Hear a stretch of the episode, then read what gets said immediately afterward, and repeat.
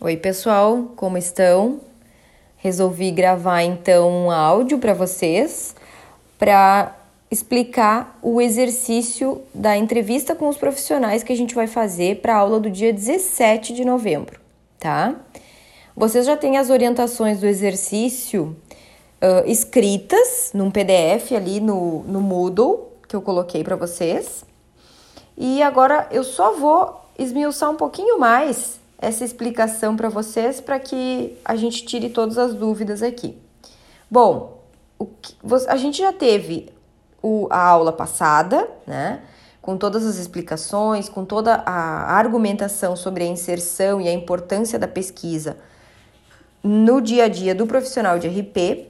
E vocês já leram o texto, principalmente da Suzel Figueiredo, que ela apresenta no final do texto dela uma pesquisa feita pela Berge em 2004, em que eles perguntavam para vários profissionais de comunicação corporativa se eles utilizavam a pesquisa, se não utilizavam, qual era o público mais pesquisado, que ferramentas eram utilizadas, uh, se eram contratadas assessorias externas, enfim, uma série de informações. Vocês já devem ter tido contato com os resultados da pesquisa a partir do artigo da Suzel Figueiredo.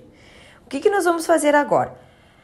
Vocês vão se, uh, fazer o trabalho em duplas ou trios, como vocês já estavam acostumados a trabalhar no semestre passado, lembram? E vocês vão perguntar, achar um profissional que trabalhe com comunicação corporativa. Por que, que eu estou falando isso? Não necessariamente um relações públicas. Pode ser um jornalista que trabalhe com comunicação corporativa. Pode ser um, um publicitário que trabalhe com comunicação corporativa.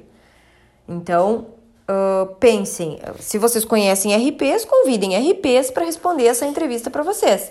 Se não, pode ser um jornalista também, não tem problema, desde que atue nessa área de comunicação corporativa, certo? Na explicação por escrito que eu deixei ali para vocês, tem um roteiro básico de perguntas. Vocês podem seguir esse roteiro e podem acrescentar outras tantas perguntas que surgirem na conversa de vocês com esse profissional. O que, que o objetivo é? Que a gente verifique se a pesquisa é utilizada, como ela é utilizada. É para o diagnóstico? É para avaliação?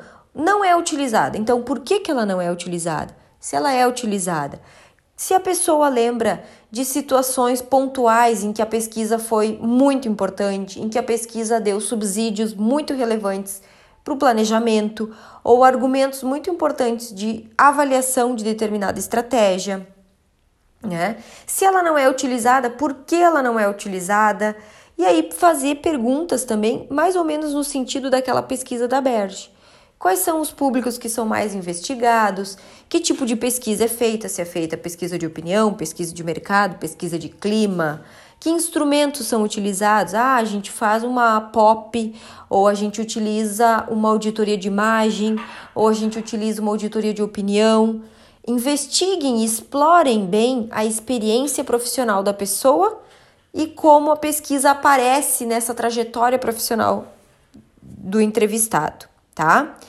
Para apresentar, como é que vocês vão apresentar isso? Vocês vão organizar um PPT, que no dia 17, então, vocês vão fazer a apresentação desse PPT, com os principais pontos apresentados pelo entrevistado.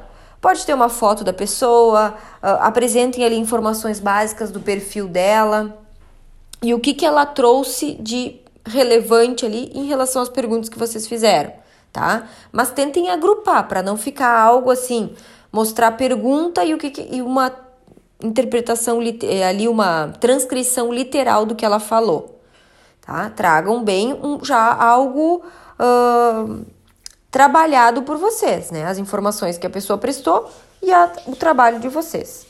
Em cima disso, uma interpretação de vocês.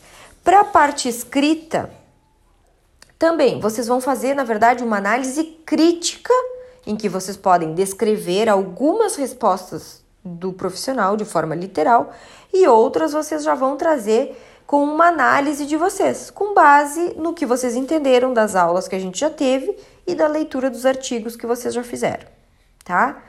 Tudo isso vai ser uh, apresentado e vai ser entregue no dia 17, então de novembro, como eu falei, numa aula síncrona e vai ter peso 3. Vai ser a nossa primeira avaliação deste semestre, tá bom? Uh, acho que uh, respondi a todas as dúvidas de vocês, esclareci todas as questões que poderiam ter sido levantadas. Qualquer coisa, vocês podem então me mandar um e-mail que a gente segue conversando, tá bom? Até mais.